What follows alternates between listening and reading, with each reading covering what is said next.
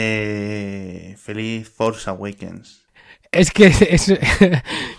Total, que, que, la, que la, la fuerza despierta. Es que. es que me, da, me da la risa. Es que es un eufemismo de, de tener ganas de, de, de que te están dando ganas de cagar, tío.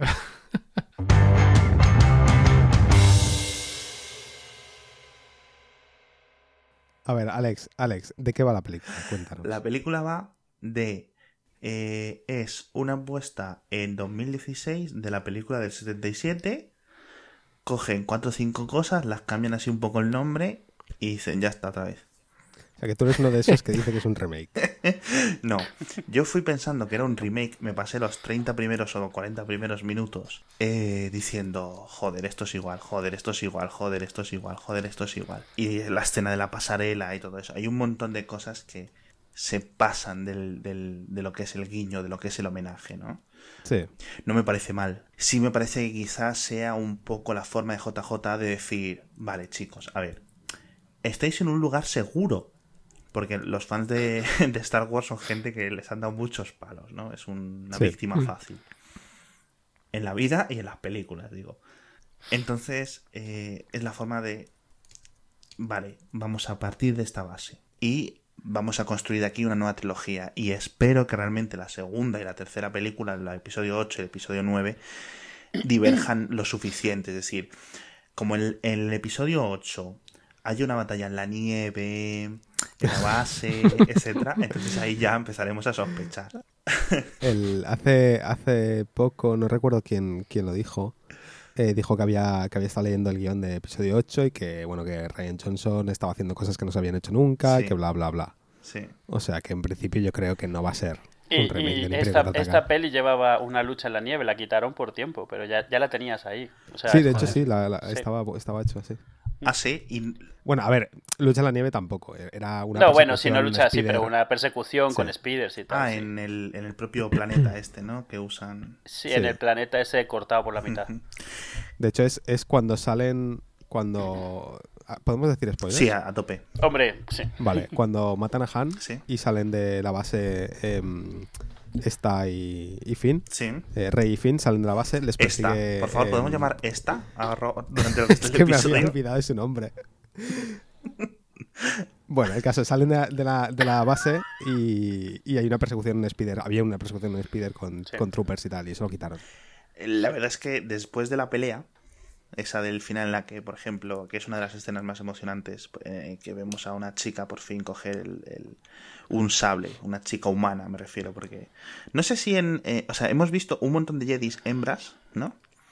Sí. Hembras, sí, hembras. Hembras de diferentes especies, hijo, ¿qué quieres que diga? Yo Sí, la, la más famosa también, es la, también, sí. la Twi'lek, ahí la Sekura, Claro, era su katana. que sale en episodio gente. 2 y 3.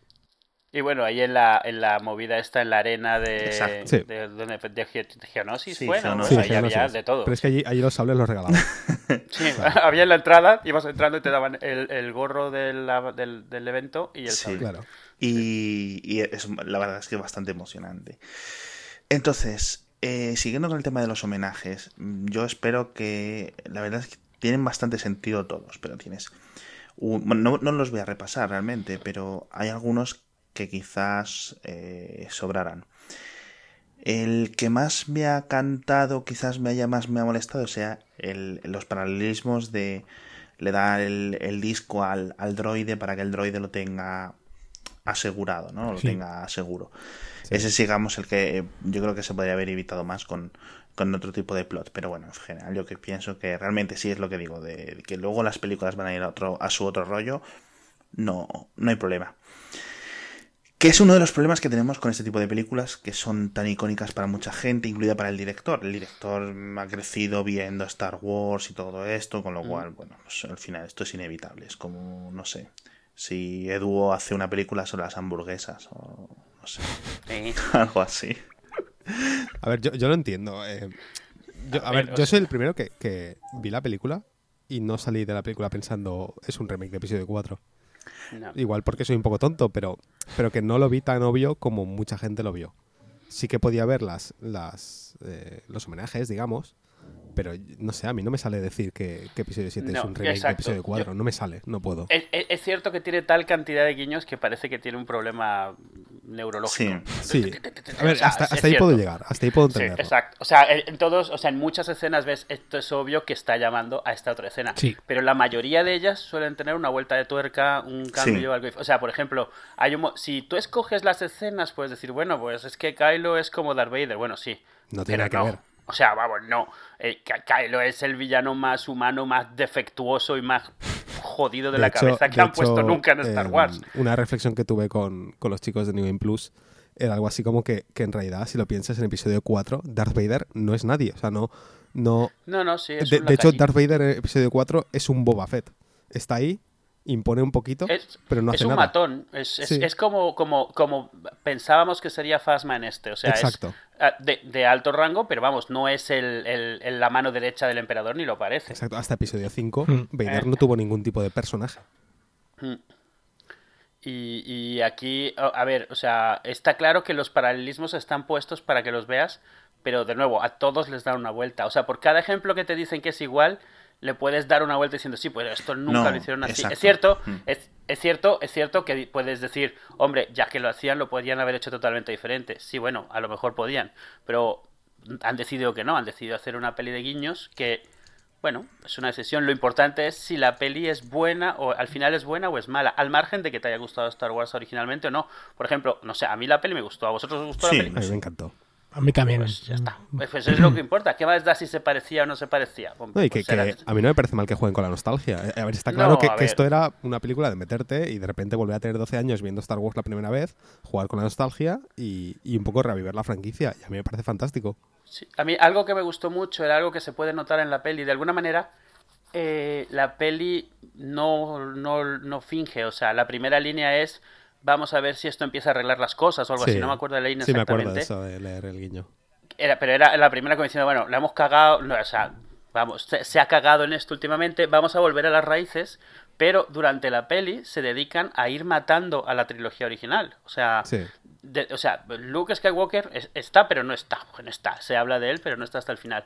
Han Solo prácticamente representa la trilogía original. O sea, no, o sea, es un niño crecido, no ha cambiado, le matan al final, eh, está tratando de hacer las mismas cosas, pero el tío tiene 70 años.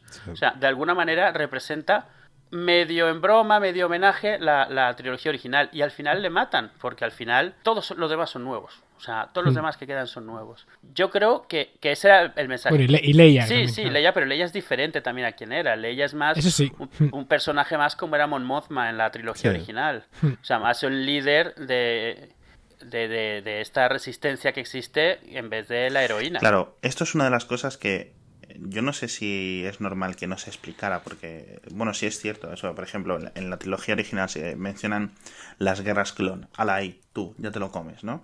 Ya imagínate lo que es. O cuando en la trilogía de las precuelas se dice, ah, pues sí, el Darth Plagueis este que era muy malo. Ah, ok, ¿sabes? Y ya si te lo quieres buscar, ya averiguarás quién es.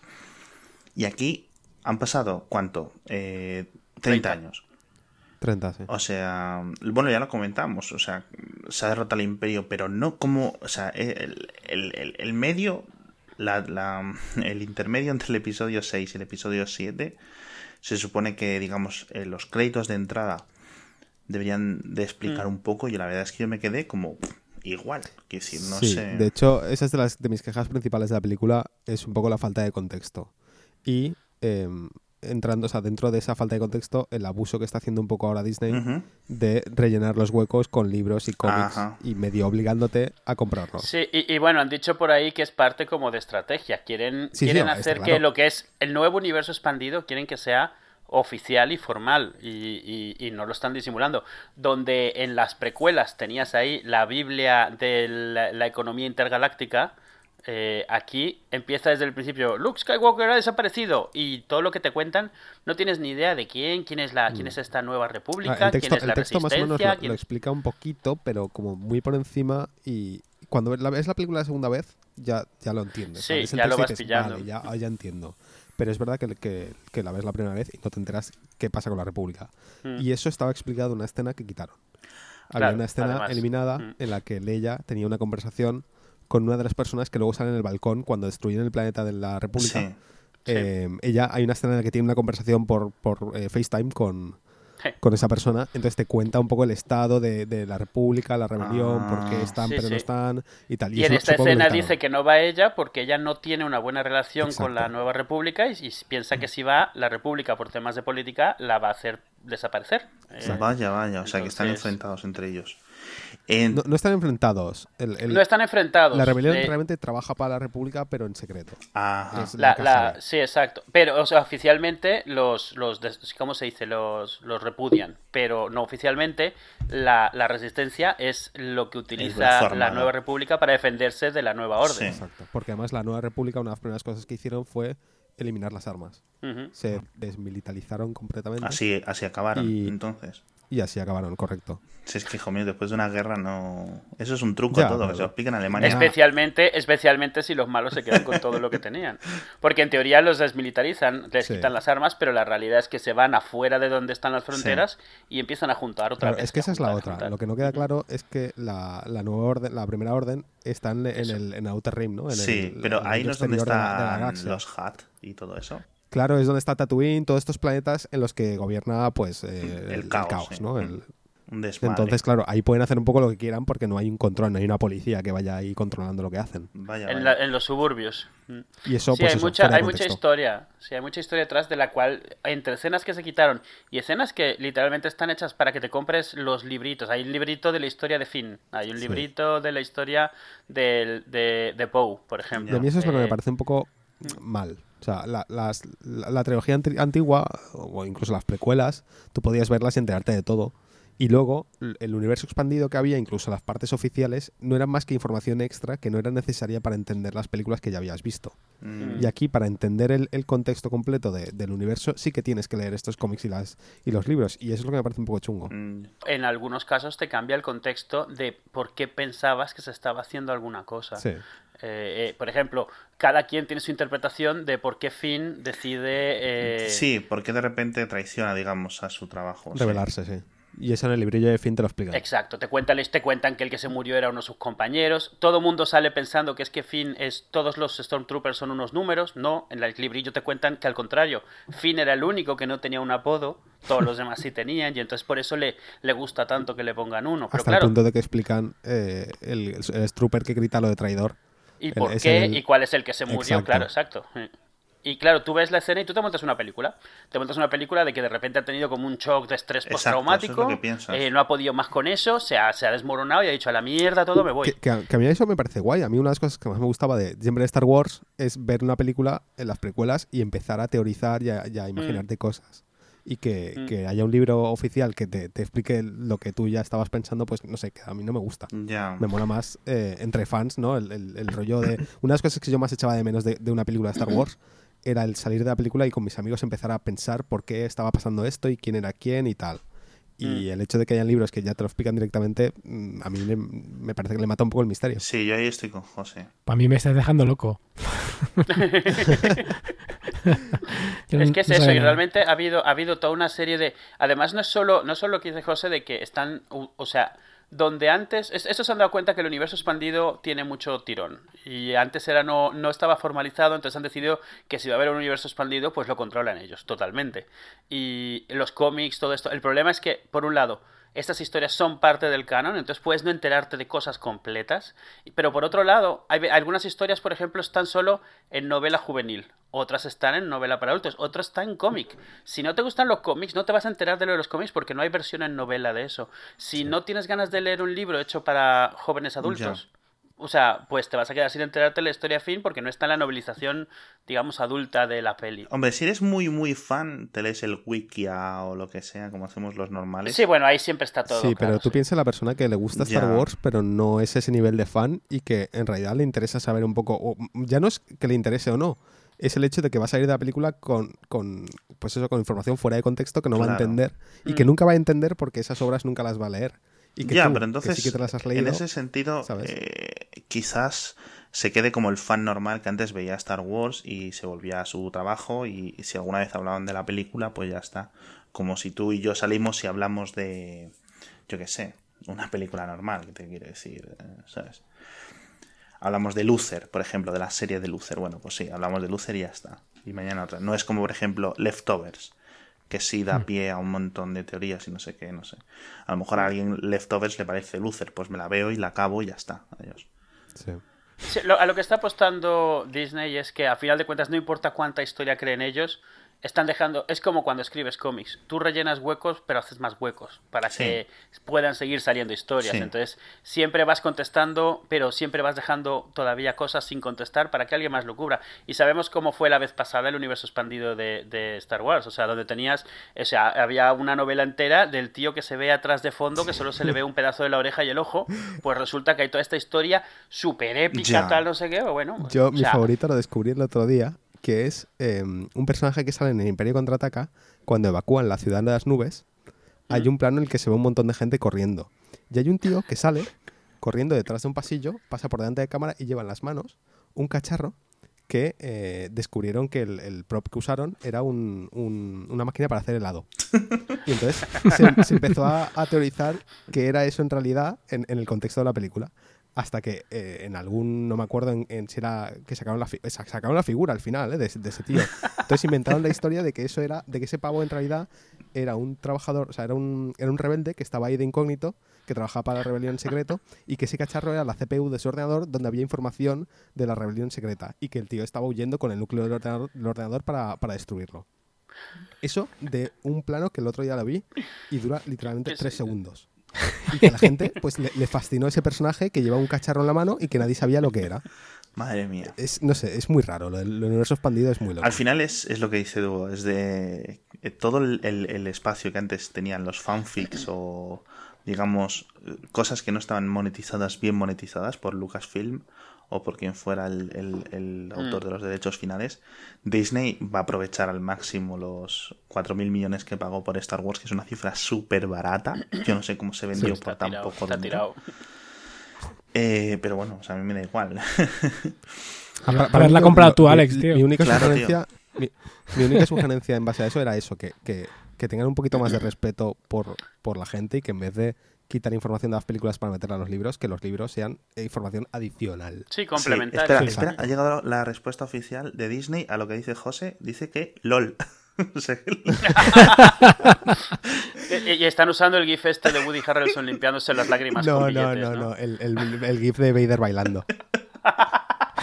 el que dice I don't give a fuck. o sea, el, el hecho de que vayamos a tener película de Star Wars literalmente una nueva cada año Sí.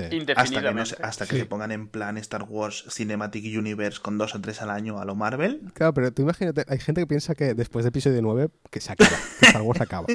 Vamos, espera, sí. espera, espera. Otro mail de Disney. LOL. ROLF. A ver, no, no creo que hagan. A ver, no sé, ¿eh? pero yo no sé si habrá una segunda trilogía. Eh, no sé si la estrategia es hacer episodios 7, 8, 9 y el resto que sea todo películas ya con nombre, ¿no? En, en plan. eh, Sí. Historias aparte, no tengo ni idea. Pero si tienen tres series de televisión anunciadas ya. Sí.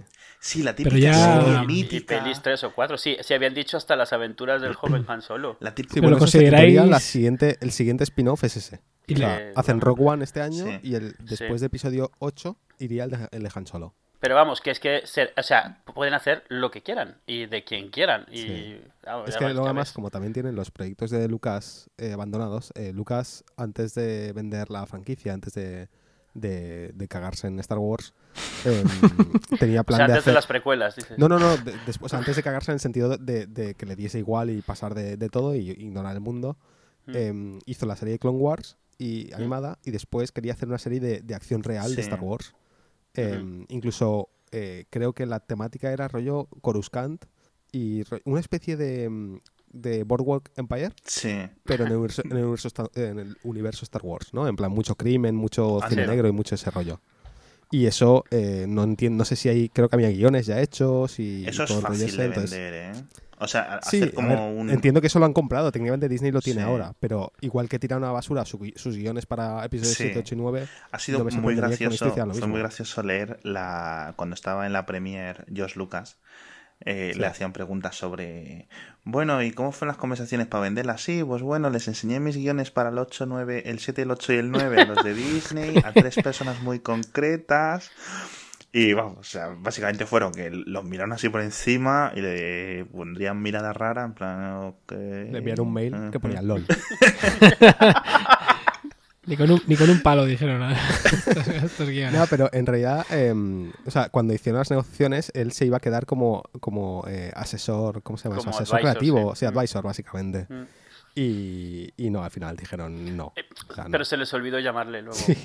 No, yo creo que él tampoco tendría mucho interés en seguir ahí. Por luego las cosas que dijo, en plan, que esto es como si mis hijos los hubieran esclavizado o no sé qué. ya, pero luego se retractó. A ver, yo no sé si esas. No, no me leís las declaraciones esas concretas. Pero yo lo vi más como una rabieta de sí, no mi guion, sí. ¿sabes? sí, esto no es lo que yo tenía planeado, esto no es lo que yo Claro, porque creo, creo que originalmente él, veía Star Wars. Yo creo que era algo así como que él veía Star Wars como una telenovela en el espacio. Sí, una telenovela para él toda la historia de Star Wars es un drama familiar de los Skywalker. Sí, y ya está. Y, en, el, y, en, el, y en, en, el, enfoque que tiene sentido el verlo así por el enfoque que él le dio a la trilogía de las precuelas, es decir, es claro. pues es la historia de la familia voy continuando mi estilo a medida que crezco como director, en el sentido de crecer mm, suyo. Bueno.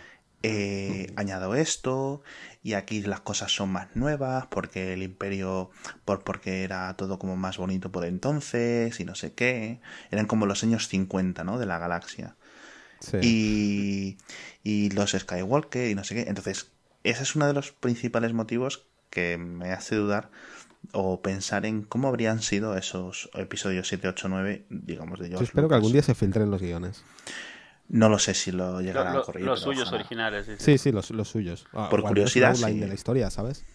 Bueno, sería un detalle, es como, estaría bien que lo hicieron hace poco un cómic que se llamaba The Star Wars, que era el del, del, tratamiento inicial que le había hecho para Star Wars, que no tiene nada que ver, o sea, empieza más o menos parecido e enseguida se va por, por sitios totalmente Tengo diferentes. pillarlo todavía, ese cómic. está es muy como chulo, lo, lo, cuando George R. R. Martin comentaba a los editores le, la carta original en plan, bueno, pues voy a hacer una trilogía de, un li de tres libros y comentaba las ideas y John se va a casar con Arya y Tyrion va a montar en un dragón y luego ¿qué está pasando ahora? me lo he pensado mejor. Oye, que no. Voy a matar a todos. Entonces, obviamente, en 30, 40 años da tiempo a que cambien muchas cosas y la gente se...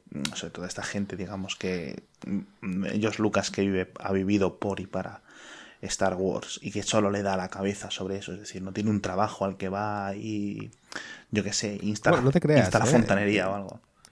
Lucas, Lucas es una de esas personas que, aunque no escuchemos mucho sobre él, hace muchas cosas.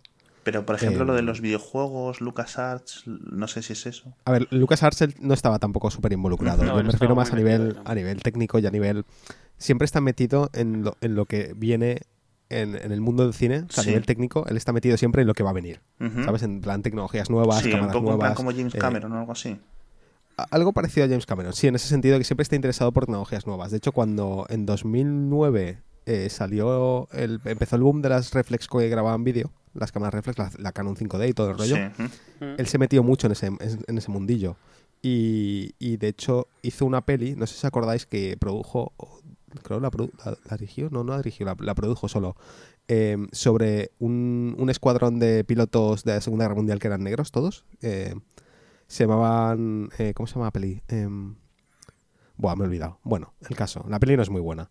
Pero una de las cosas que hizo en esa película es que grabó muchos planos, él era productor creo, grabó muchos planos con, con cámaras eh, Canon 5D y contrató a Philip Bloom, que es un filmmaker súper famoso en internet, que fue un poco un pionero de, grabar vídeo y hacer cosas con, con las Canon 5D. Entonces, George Lucas siempre está metido en este tipo de cosas, de, de todo lo que sea evolucionar el cine. Sí. A nivel Sí, si técnico, a, él está si a metido. final de cuentas, o sea, el tío fundó ILM. Claro, o sea, claro. Y, y han estado eso siempre a la vanguardia del plan tecnológico de cinematografía.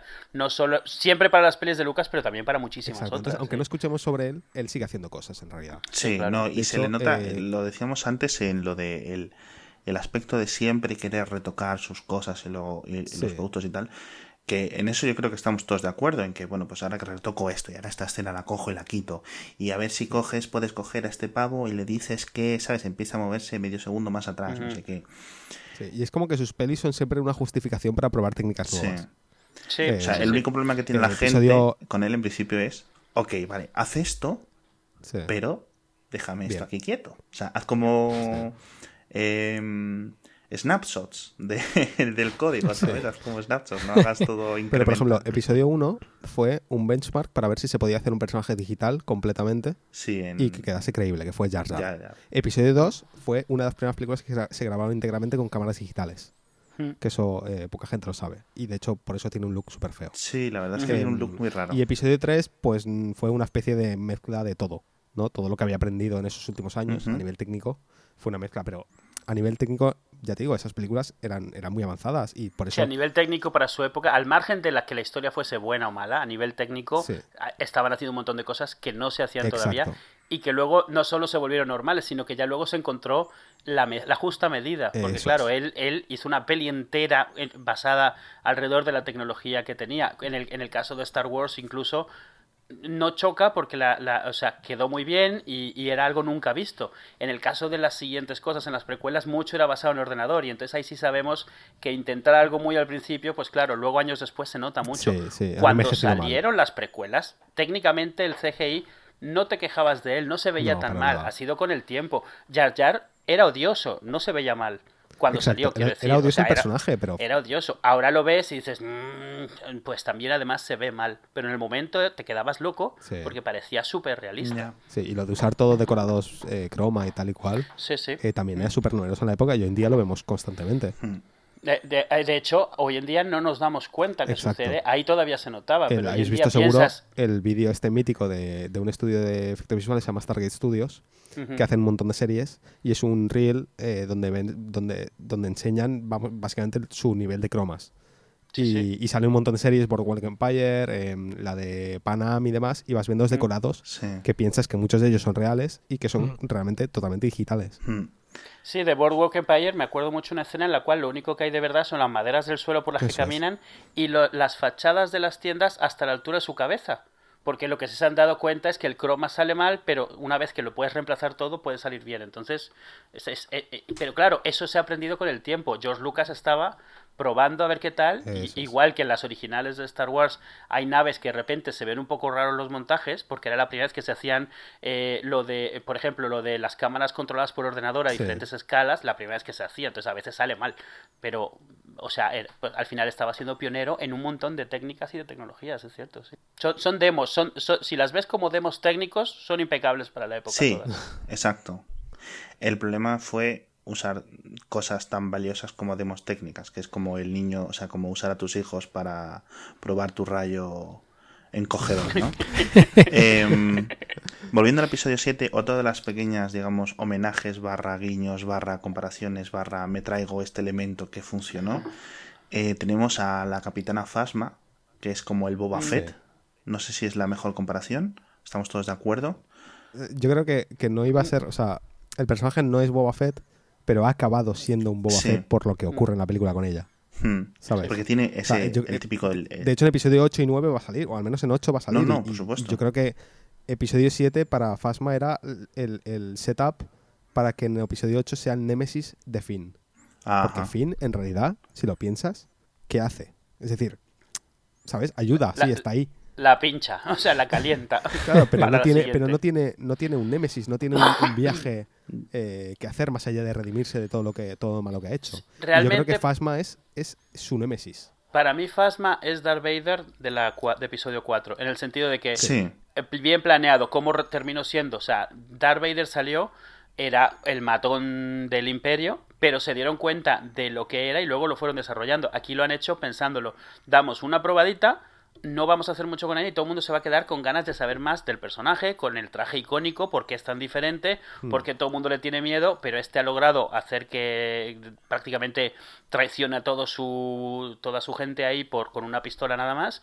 ¿Qué va a pasar aquí luego? Pero he sido, yo creo que ha sido intentar hacer lo que salió por casualidad con Darth Vader, de, de, de, de que fuera un personaje del que la gente quería saber más, así que se elevó a nivel de principal total. Mm. Aquí. Sí, de hecho, eso también pasó con Boba Fett. Eh, Boba Fett salió, sale tres minutos de la película, no hace nada. Y, y es, es uno de los personajes más queridos y más, bueno, a mí es mi personaje favorito de Star Wars en realidad. Y no hace nada, o sea, no, no tiene valor, Sí. pero tiene una armadura muy chula, mola mucho, lo ves ahí, impone y, y quieres saber más. Y al final la- la- las guerras clon giran alrededor suyo de, de cierta manera. Él Sí, es exacto. todos los clones. Claro. Bueno, no él, su Sí. padre, pero vamos. Es un poco como el Tom Bobadil, de un poco de aquí, es en plan, es misterioso, nadie sabe qué hace aquí, etcétera. Eh, Lo que no sé si se sabe, y a ver si esto es una cosa que quería preguntar eh, hace mucho, porque como yo ya llegué tarde, si yo vi la película al mes de que se estrenara, etcétera, entonces ya cuando todo el mundo ya estaba cansado de discutir de la película, yo llegué en plan, hola, hola, eh, ¿os habéis visto esta peli y tal? Entonces, Sí, te metieron en el chat de Slack, por fin. sí. Y me, me pregunto, cuando, eh, hablando de Finn, eh, Finn coge, traiciona, se queda como dudando y no dispara en el batallón este de, digamos, de fusilamiento que montan allí en el planeta, en Haku, no sé si es en, no sé en qué planeta es. Sí, en Eh, Jakku, sí, sí. claro, en. Eh, mal. sí, Que alguien le resete. se queda el... una patada. Oh, es que me queda en, en Sí, blanco. no, no dispara, se queda bloqueado. Claro. Eh, porque el otro se da cuenta Eh, Le sí, coge y con la fuerza- Kylo Ren que se da lo cuenta, coge. Y se da cuenta, lo mira y sigue. Sí. ¿Pensáis que ahí hay algo en el plan, en Kylo Ren, que dice, sé que lo has hecho, pero, ¿sabes? Como que estas dudas que tiene Kylo Ren a lo largo de toda la película, ¿creéis que ese es un momento de sus dudas o creéis que simplemente... Yo, yo creo No que es- fue es, consciente. como, como el- en un entorno de trabajo en el que alguien la, la caga Ajá, y en ese momento, en vez de montar el pollo ahí con todos mirando, sí. ¿sabes? Al rato lo van y dicen, oye, tú, ven, ven para acá, vamos a hablar. Te hace- Y de te- hecho, lo- le yo lo eso. escuché por ahí muy identificado. Es le, le- le han mandado recursos humanos Exacto. para, es. hacerle un par de comentarios. Sí, no, y él- yo creo que él lo, o sea, más que verlo, él lo nota, Mm. ¿no? Nota que, que de hecho, Sí. probablemente note que mentalmente hay un conflicto en la, en la cabeza de ese, de ese Stormtrooper. Sí, yo es lo Eh, que... Entonces habla con Fasma y dice, oye, este pavo mm, le pasa algo. Además, eh, recordemos que se supone que les desadoctrinan desde Exacto. pequeños. Sí que deben de estar pendientes de cuando eso no- falla, no funciona, la gente tiene dudas, porque no quieres a nadie con pensamiento particular, individual por su cuenta. Entonces deben estar, al margen de lo que sea, deben estar pendientes de cuando alguien no desempeña, pero en silencio vas y le quitas. O sea, no la lías porque no, no quieres que el resto tampoco se, se, se empiece a hacer ideas. O sea, yo lo vi también eso, como que se hace una nota mental de tengo que hablar de este con su jefe. Ya. Claro. Quiero dejar algunas cosas para el final, pero eh, entonces eh, va- vamos a, voy a sacar temas de, de Kylo Ren ahora. Kylo Ren, que si es un emo, que si es un teenager con mucha angst, etcétera. No, ¿Sabes qué es lo que es? Es, es como un hipster supremo. O sea, él, él ha decidido que él va, su fan va a ser un tío que se murió hace tres décadas, Bob se va a vestir como él, va a ir a buscar su máscara, se la va a poner, va a decir que es como él. Si te fijas, como es Kylo, no es como Darth Vader, es como Anakin, pero desatado. O sea, es un niño malcriado que piensa que es mucho más no digo poderoso porque sabe que tiene poder, pero piensa que es mucho más maduro de lo que es.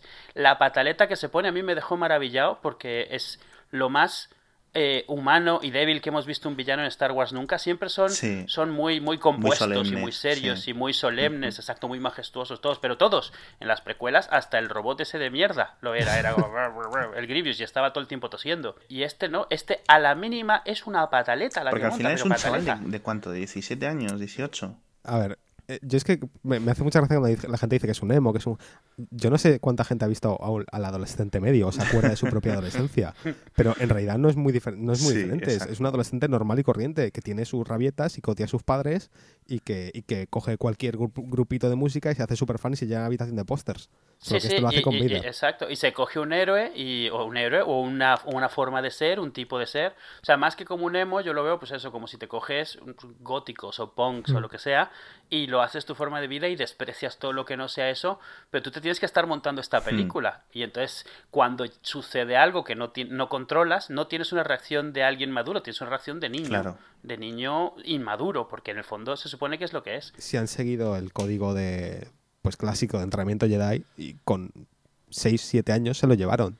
Es decir, no ha tenido un crecimiento como, como un chaval normal, sino que ha estado metido desde pequeño en la escuela con Luke, ¿sabes? Eh, entonces no ha tenido una figura paterna normal ni una figura materna normal. Entonces, a nivel desarrollo mm, mental y, y emocional, no, no, ha, no ha llevado el camino normal. Entonces es normal que con 30 años que lleva, que tiene, eh, emocionalmente tenga el, el- el cerebro de un chaval de 16. No, claro. Sí. en eso- Además, esa es otra diferencia que ponen en las novelas de en las películas. En las películas medio te dan a entender que la razón por la que él manda la mierda a los Jedi y todo es cuando descubre que su padre, esta leyenda de la rebelión y de las historias, pues resulta que es un traficante contrabandista papanatas, bueno para nada, con mucha labia, pero un poco que va como dicen por ahí, este, pues con la suerte por su lado, porque sí, al final es lo que principalmente hace suerte.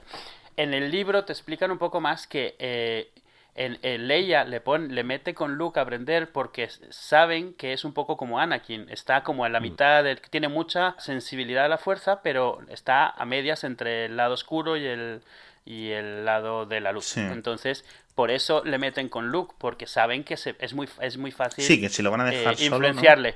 Y, de hecho, Han Solo muere pensando que él es el culpable mm. de que Ben se haya ido al lado oscuro, cuando realmente Leia en la novela sabe que es porque tenía esa propensión que no lograron encauzar bien y por eso le ha pasado Pero no, esto. no quedan más Jedi para entrenarle que no sea Luke, quiero decirlo eso. O le mandan con Luke o se hace. O sea, aprende a hacer Jedi. Es el único que tiene nivel suficiente como para entrenar a otros. O sea, en ese momento Luke era el único que, que, tenía nivel como para poder montar una escuela y empezar a dar clases. Y, recordemos que Luke nunca ¿eh? tuvo un, una educación formal Jedi por eso completa. Que... O sea, pues claro. Es, teléfono es cacharrado. Exacto. Ya, ya, ya, ya, ya, ya. Porque entonces Ben es, es Ben solo, ¿no? ¿Me entiendo? O Ben solo Skywalker o algo así. Y Ben es por, por Obi-Wan. Sí. Sí. Sí, o sea, es homenaje a Obi-Wan, a Ben Kenobi. Ah, bueno, sería Ben solo Organa, porque en teoría el ah, apellido de Leia es Organa, no es Skywalker, sí. Y Kylo Ren pertenece a la, a la Orden de los Caballeros de Ren. Y esto es una cosa que, mm, si ves la, la peli, creo que sale como en un flashback, como en una visión. En la visión que tiene Rey salen unos tíos que asumimos que son, los Caballeros de Ren, pero... no sabemos ni quién son, ni, nada. qué son. No sabemos nada de ellos. Claro, esto es una de las cosas que yo venía aquí para que me iluminarais un poco. Pues mira, te cuento. Eh, siéntate aquí al lado mío en el fuego y te cuento. Eh, cuando salió uno de los trailers yo hice un poco de CSI y porque salía el fotograma del flashback donde se ve a los caballeros de Ren. Y yo hice un poco de CSI y empecé a, iluminar el plano. Y hay un pavo que lleva el casco de Boba o al menos lleva un casco mandaloriano. Uno de los de la izquierda, me parece. Sí, exacto, el de la izquierda, justo. Em, luego otro lleva un casco que se parece un poquito al de Vader. Entonces, sí que da pie a entender que son los caballeros de Ren, pero son, son otros usuarios de la fuerza, son una especie de mezcla entre cazarrecompensas y, son, y los que quedaban del templo. Son, es, la banda, es la banda. Son niños de los 80 yendo vestidos de Halloween de casa en casa. ¿Quién son? Es, la, es la banda, han hecho un grupo de, de, malos famosos, de históricos, y bueno, no los entendemos, pero ellos tocan por las noches de, del lunes a jueves.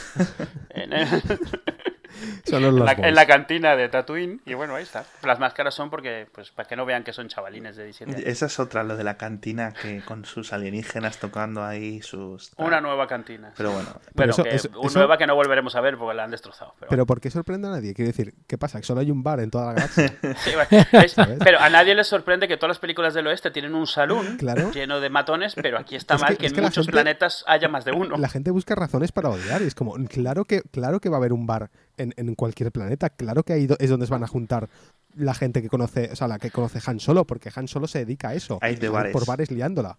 Vamos, y habrán varios bares por planeta, probablemente además. Es, muy normal. Y claro que va a haber una banda tocando música dentro, claro, es normal. siempre hay la misma música todo el rato. quejas son, claro.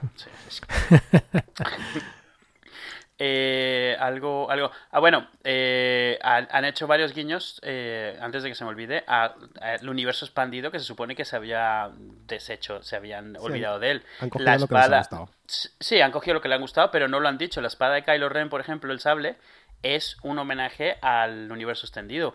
Yo eso no lo sabía. Sí, o sea, en, te cuentan.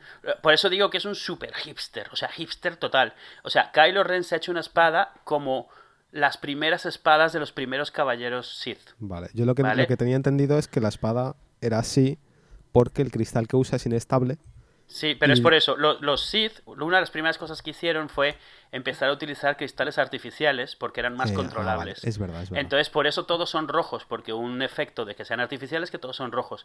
Y las primeras versiones de estos cristales todavía no eran del todo eh, estables. Entonces, las, lo que llamamos las guardas realmente es escapes. O sea, Sí. son escapes de, de energía extra que no está controlada, un poco por controlar, o sea, parecen guardas y se pueden utilizar como tales, pero realmente son eh, como toberas para, para dejar salir, la, y por eso también el sable es tan eh, chisporrotea y están así.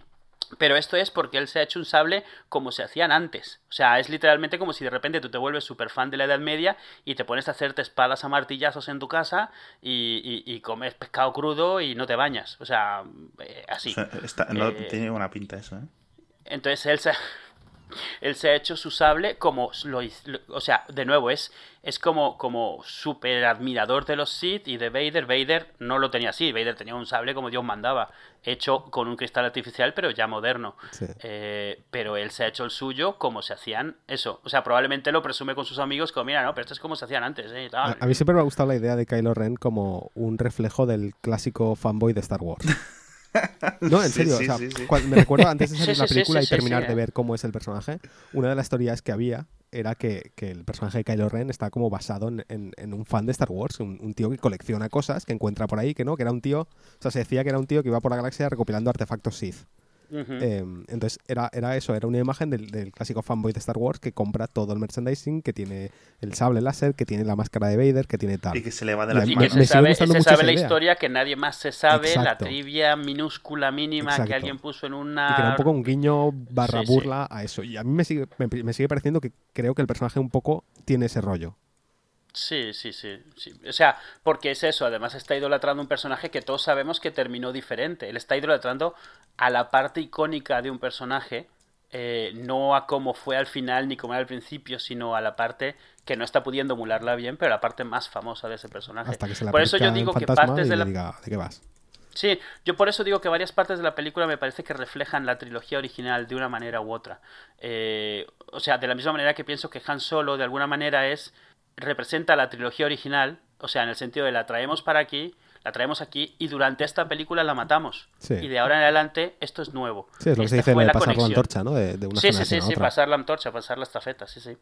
Sí, yo lo veo así y, y ya te digo, yo no tengo absolutamente, o sea, me lo veía venir, quiero decir, es, es lo obvio, ¿no? Y, y después de la decepción de las precuelas, Mm. eh, usar la nostalgia como gancho para, para un poco no arriesgar demasiado eh, y agradar a la mayoría de gente, yo creo que ha funcionado muy bien. Pese a que luego entro en el Facebook de Star Wars y me quiero pegar un tiro. Bueno, pero Em, eso es normal. Sí, pero, pero me hace gracia que ahora de repente hay gente que, a la que le gustan las precuelas y que las defiende por encima de estas. Ya se lo digas a Alex que hemos tenido... No, Sí, a ver, yo- Ah, yo puedo logra- entender- nos, costó, nos costó sacarle de ahí. Yo puedo entender que a alguien le, le gusten las precuelas. Yo creo, o sea, para mí hay elementos de las precuelas que están bien. Mm. Ahora, jamás en la vida se me ocurriría decir que, que son mm, ninguna de ellas mejor película. No, a nivel objetivo, no, no, bajo ningún concepto. O sea, no, Sí, no, no, no lo y, vamos a aclarar una cosa. Ninguna de las películas de Star Wars ha sido una obra maestra No, no, claro que no, cinematográfica. claro que no. Y todas han sido un tema contextual, una mezcla de cierta edad, cierta época, efectos especiales, una serie, de- un conjunto de cosas. Star Wars la estrenas hoy y no es la peli que fue en La, su la más momento. cercana es el Imperio Contraataca, que sí que Sí, yo sí, la- a ver, que la- es una la- buena sí. peli de, de, de, de A a Z. Pero... Sí, la que más objetivamente podrías decirlo, Exacto. y aún así, todos los, los críticos de, cien- o sea, de, de Grass Tyson la, la destrozaría completa. Siempre va a haber alguien que se pueda quejar de algo de, de- cualquiera de estas. Ah, Por eso es que yo decía al principio, al final lo que importa es, ¿te gustó la peli? ¿No te gustó la peli? Esta peli para mí ha logrado algo bueno. Para la mayoría de fans de Star Wars les ha gustado. Para la mayoría de potenciales fans de Star Wars les ha gustado. O sea, gente predispuesta que le gusta este tipo de películas, aunque no fuese fan anterior de Star Wars, les ha gustado. Mucha gente, de hecho, se ha ido a ver las otras, eh, a, a- a aprender más por las otras. Un montón de gente conozco que está leyendo cómics e historias porque quiere saber qué había más de las anteriores. Sí, yo estoy, también tengo amigos que, que han empezado ahora a interesarse por Star Wars. Sí, que era un poco el objetivo, Sí. ¿no? Exacto, y- que a mí me parece fantástico. Sí, era reavivar esa, ese interés que las precuelas, al margen de si fueran, o sea, es eso, las precuelas tenían cosas buenas, pero como pelis, o sea, no son muy memorables. Es cierto que son totalmente diferentes y de hecho se puede de alguna manera tratar de admirar a Lucas por tratar de hacer algo diferente, porque Sí. es cierto que intentaron ser diferentes. A mi modo de, de ver, no lograron ser buenas, casi Sí. por, o sea, en general.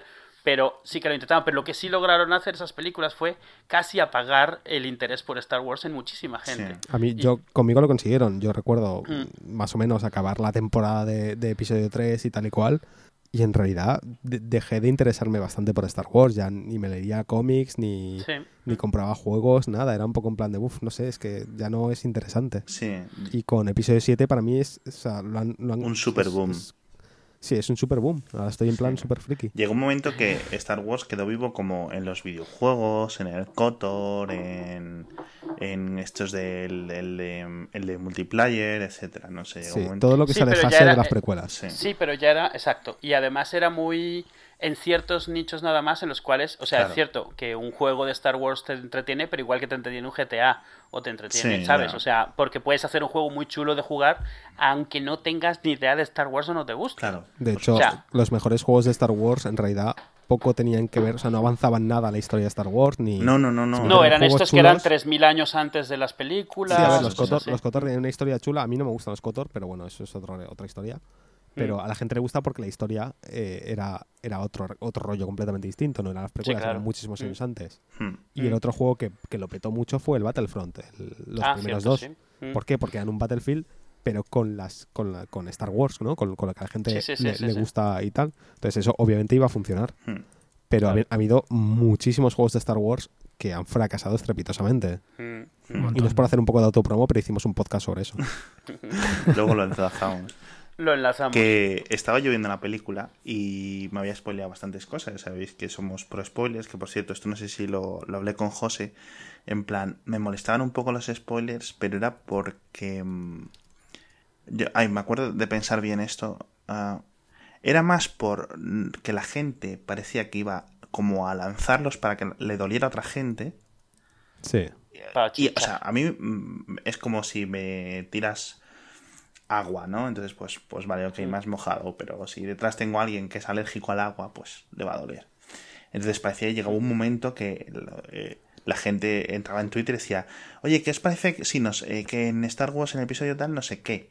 Y yo, pero ¿qué necesidad hay de hablarlo en este momento justo aquí? ¿Qué es, los- qué es lo Sí. que te impide irte a, a R barra Star Wars en Reddit, ir, usar un hashtag, eh, hablar por privado con la gente, eh, yo qué sé, otras cosas. Hablar un Facebook Messenger, abrirte un WhatsApp, un Telegram con tus amigos y comentarlo ahí. ¿Qué necesidad de abrirlo en, en Facebook, eh, o sea, en Twitter? No, es lo que no veía yo raro, pero bueno.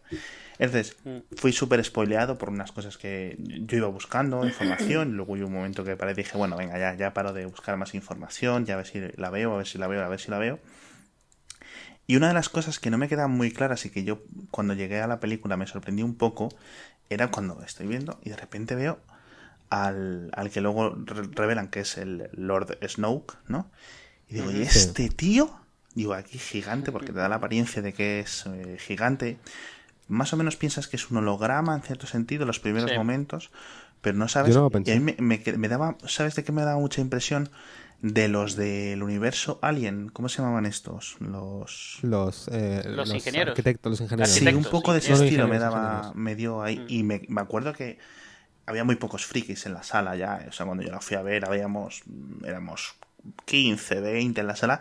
Y me acuerdo de echarme para adelante para prestar mucha atención a lo que estaba pasando, porque era, de las típicas cosas que no venía spoileado, ¿sabes? Y entonces el otro iba relajado para verlo. Y esto mm, quería prestar mucha atención. Pues, pues casualmente, hoy he empezado yo un poco a spoilear Star Wars en el sentido de hablar abiertamente de la Sí. peli. Considero que ya ha pasado suficiente Sí. tiempo. Sí. Y, y justo una de las cosas que comentaba era mis teorías de quién podía ser Sí, Snoke, eso es exactamente de lo que quería hablar yo ahora, porque Es que creo que se han, se han soltado ya todas las posibles teorías sobre Snoke. sí, yo creo que Creo que falta- ya, ya están Eh, todas yo creo que falta la de que es Naum.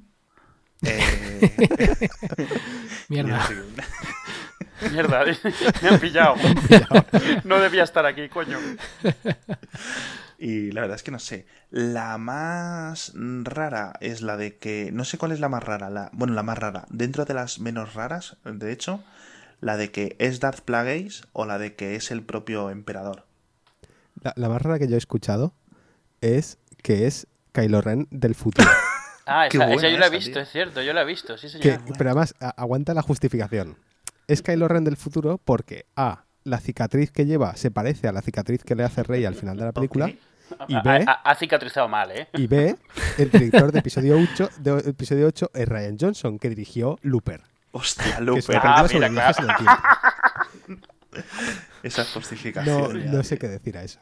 Ah, No, ese, yo, yo leí esa y alguien añadía, y por eso es que no se ha enfadado de lo mal que lo ha hecho, y solo dice, bueno, vente para acá que te termino de entrenar. Madre mía. Era como... Es que es absurdo. Yo, yo, las, yo la, la, que, la que estaba hoy planteando. lo que- eh, bueno, para empezar, yo desde hace tiempo estoy convencido de que Anakin es hijo de, de Palpatine y Plagueis. O sea, A ver, yo creo que eso lo dejan caer en episodio 3 bastante lo dejan obvio. caer tal cual a ver, a dicho. ver, a ver. O sea, ¿Anakin es hijo de qué? En de episodio Plagueis, 3, sí. en la escena de la ópera eh, entre Palpatine y, Sí, y Anakin, sí. le habla de la, la tragedia de Darth Plagueis. Sí.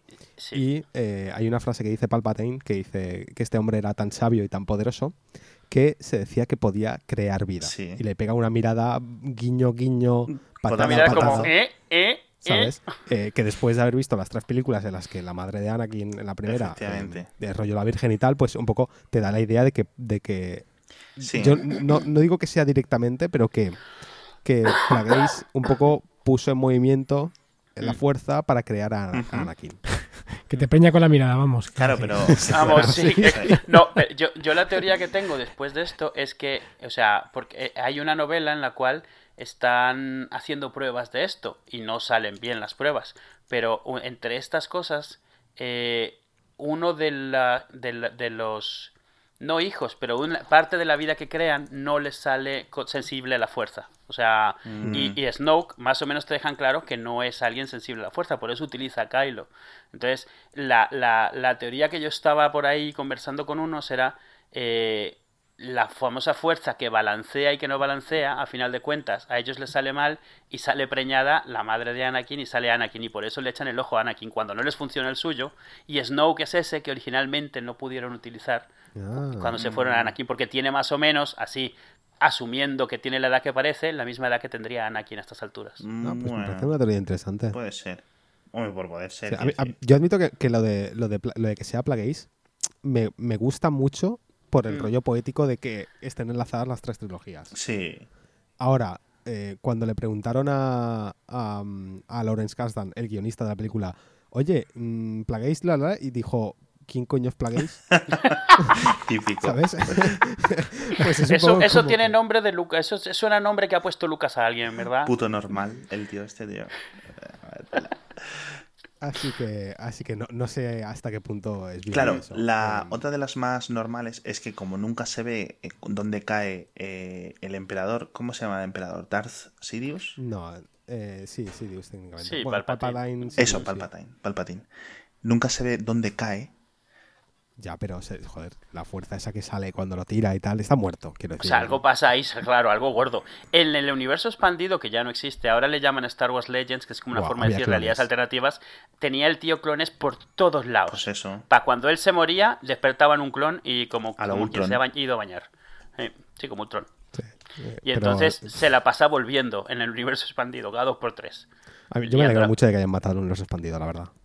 A ver, había mu- hay muchas cosas en el universo expandido donde se les empieza a ir la pinza. De todas maneras, empezó así, o sea, los cómics de la película original, o sea, hay un, un- un- lo he comentado alguna vez, un conejo verde saltando por ahí todo el tiempo, es un personaje principal de la Guerra de las Galaxias, un conejo verde vestido de, de, de tipo Han Solo Sí. y tiene su nave y va por ahí.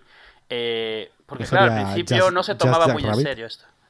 Sí, es igual que Just Jack Rabbit, o sea, imagínatelo, tal cual. Y, y había muchas cosas así y, y a final de cuentas se les iba mucho la pinza y hubo una época eh, en la que si salía algo bueno era por casualidad, o sea, a Dark Horse le dejaron que hiciese lo que le diese la gana y la ventaja es que Dark Horse pues a veces se interesaba en tener escritores buenos, otras veces no. Entonces Sí. pues tienes la, la serie de Chewbacca del 2000 que es como... brrr, No sé qué decirte. Pero luego tienes las otras historias que sí estaban chulas, de cómo Chewbacca y Han Solo llegaron a estar juntos y tal. Sí. Que yo creo que esas serán las partes que rescatarán, si quieren rescatar algo, porque sí que hay muchísimo material. A ver, al final, Kylo Ren, o sea, el personaje de Ben Solo, como tal, está un poquito cogido de las, de la- del universo expandido. ¿no? El- Sí, el- sí, sí. el- en el universo expandido, Han y Leia tienen tres hijos. Eh, Jason, Jaina y, y... ¿Anakin era? Sí, Anakin. Eh, y Jason era el que se hace malo. sí, sí, sí. Jason eh, se, se hace, se hace malo. Entonces, más o menos esa idea estaba un poco ya eh, hecha en el, en el universo expandido. Sí, pero, pero por ejemplo, si la gente se queja de que todo es igual en el universo expandido, cada vez hay un nuevo Darth Vader con una nueva super Claro, gigante sí. revienta planetas, una vez tras otra, tras otra, cada vez Sí. más gorda la, la- O sea, vamos, el, el, el Star Killer este, al margen de que el nombre está tomado del original, es una otra vez un arma gigante. Que esa es otra. La gente dice, pero es que cómo pues, siguen haciendo armas gigantes. Quien sea que ha hecho eso no ha trabajado con gobierno en su vida. no, primero. Porque en gobierno es, oye, esto no ha salido bien, pues hazlo más grande. Esa tiene bastante más sentido que la, digamos que una estación espacial gigante, ¿no? Es simplemente modificas un poco un planeta bueno, un poco. Un poco. un poco. Lo, le han sacado suficiente para hacer un segundo planeta, ¿eh? Pero tiene como más sentido, al menos por la... A mí me gustó mucho. ¿No habéis leído los memos del, del, del contrato de, la constructora que les hace el arma? Hay una, en Slate creo que es, hay una los memos de la constructora al general Hooks, que es el encargado ahí. Y son todos como si, bueno, habíamos prometido que iba a estar para no sé cuándo, pero no va a estar no sé qué. Oye, me, he visto los planos, me gusta mucho, pero esta parte que me habéis hecho con unos paisajes y eso alrededor de la boca del, del cañón, tal vez quitarlos porque se van a fundir en cuanto lo encendamos. Así, eh, eh, he visto que en los planos tienes un canal de acceso, una de ventilación en el que cabe un X-Wing, tal vez hacerlo más pequeño.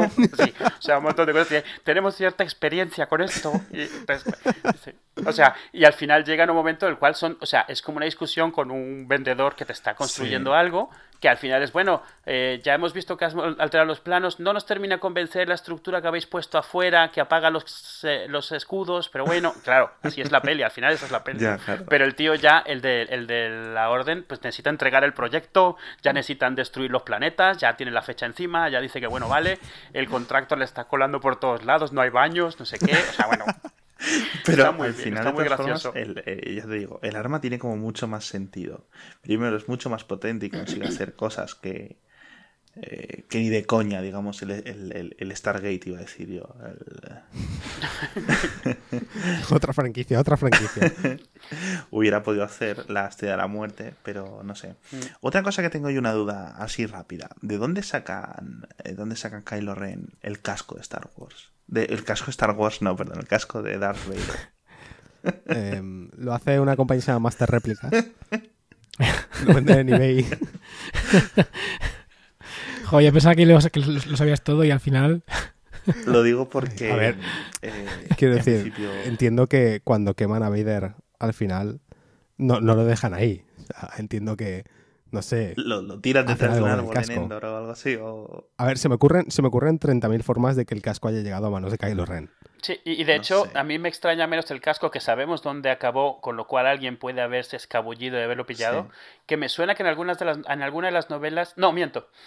Ah, no, eso es otra cosa. Eh, en algunas de las novelas lo comentan, pero no el casco, sino uno que es mucho más complicado, que es el, puto sable. El... sable, que en Imperio contraataca se va con mano pegada al vacío ese es el que luego sale en la peli. Y ese me parece mucho más complicado porque, uno, nadie lo estaba mirando cuando pasó. Dos, o sea, no era icónico en ese momento y se fue al vacío total de algo que estaba flotando en el espacio, en el cielo de, un planeta. Eh, y tres, ahí está, nuevo e impoluto luego. Sí, y de hecho, el, el planeta Bespin es un mm. gigante de gas. Claro. Entonces técnicamente es incluso más complicado aún que alguien lo recoja. o sea, porque cuando cae Luke, que es bastante más grande, se va hasta afuera. O sea, hasta fuera Pero también es verdad que Luke, eh, si te fijas, o sea, el, el, sable cae hacia abajo directamente, o, lo vemos caer hacia abajo. Pero realmente no sabemos qué hay abajo del todo, porque Luke se cuela por unos conductos que luego lo llevan a, al exterior. O sea, a la antena. En realidad es viable que, que al final, eh, en, todo ese agujero y tal, abajo haya un, suelo y que pues algún Nugnaut de estos que estaban ahí trabajando lo recoja tiene, que haber, tiene que haber de, mierda en ese sitio. Sí, bueno, claro. pero, quiero decir, a ver, viable es. De hecho, eh, ¿sabéis? El guion original de esta, em, mm. de hecho, hasta, hasta, hasta pocos meses antes de estrenar esa película, el plano inicial de esta película no era ese que sale cuando acaba el texto, que es eh, los destructores desde abajo, ¿no? Es una especie de contraluz. el, plano, el primer plano que iba a ocurrir en la película era el sable flotando por el espacio mm. eh, y cayendo a un planeta. Uf. Entonces, muy era como más enrevesado todavía. El, anillo de buscando hasta el punto, hasta el punto de que el primer draft, o sea, un draft anterior de esto, un, borrador anterior de esto, era el sable con la mano pegada, flotando por el espacio. que eso es el anillo en la mano de Sauron. ahí puesto. Sí, algo así. Es un poco así. Este es alegórico, no es literal. Entonces, nada, creo que eso era un poco demasiado loco y lo cambiaron.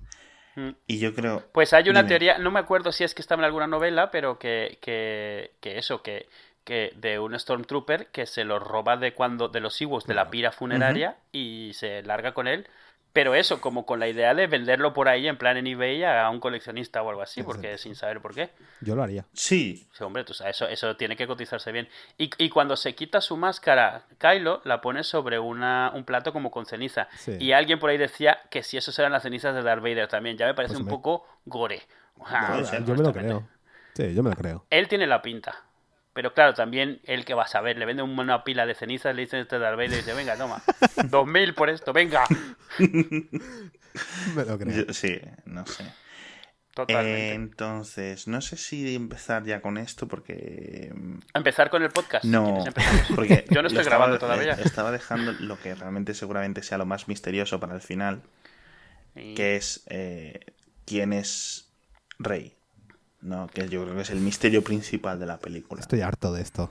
Estás haciendo esto, pero yo Estoy harto de esa estoy pregunta. muy O ansioso sea, por espérate, esto. espérate año y medio, tío.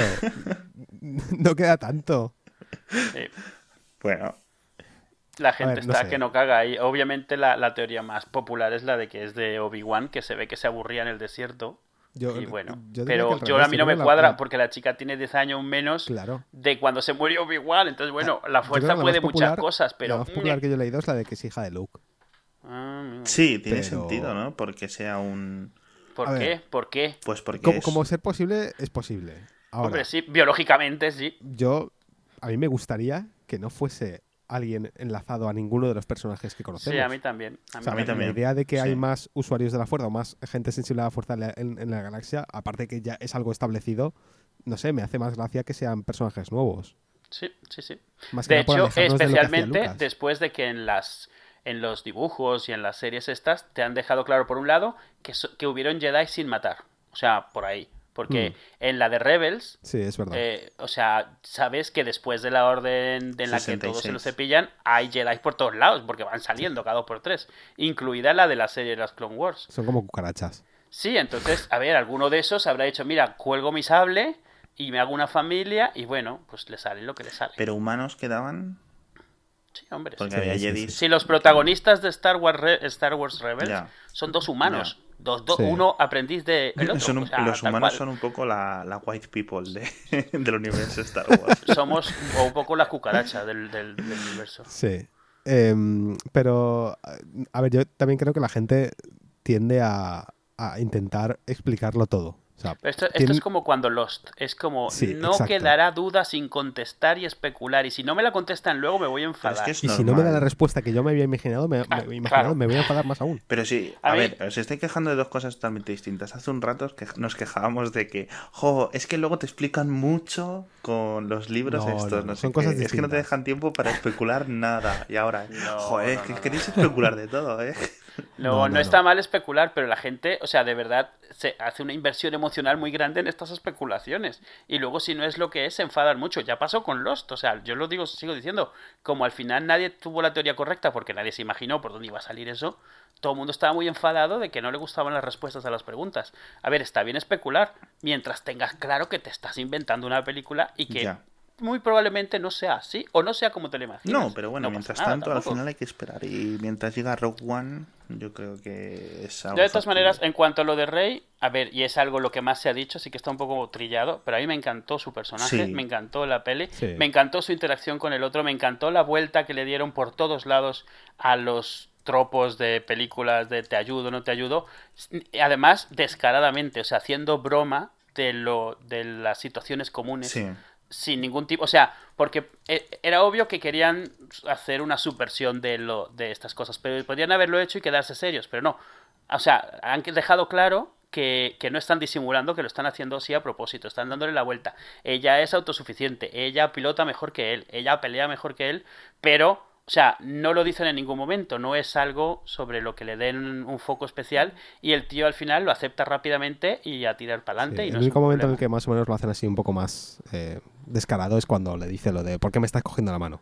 Sí, ¿no? es, el único momento en el que un poco te, te pegan en la cabeza con, con la idea. hmm. Pero a mí me parece bien también, o sea, no, no, no hay por qué hacerlo siempre sutil, ¿sabes? Y, No, no, es que es eso. Yo creo que, o sea, ahí es, para mí es ahí como decían, mira, se va a notar que estamos haciendo esto, así que desde el primer momento dejamos claro que lo estamos haciendo. claro, Porque está, es al principio, es cuando él intenta, hacerlo. Porque además Finn intenta hacer eso después de que ha visto que ella es perfectamente capaz de defenderse. Exacto.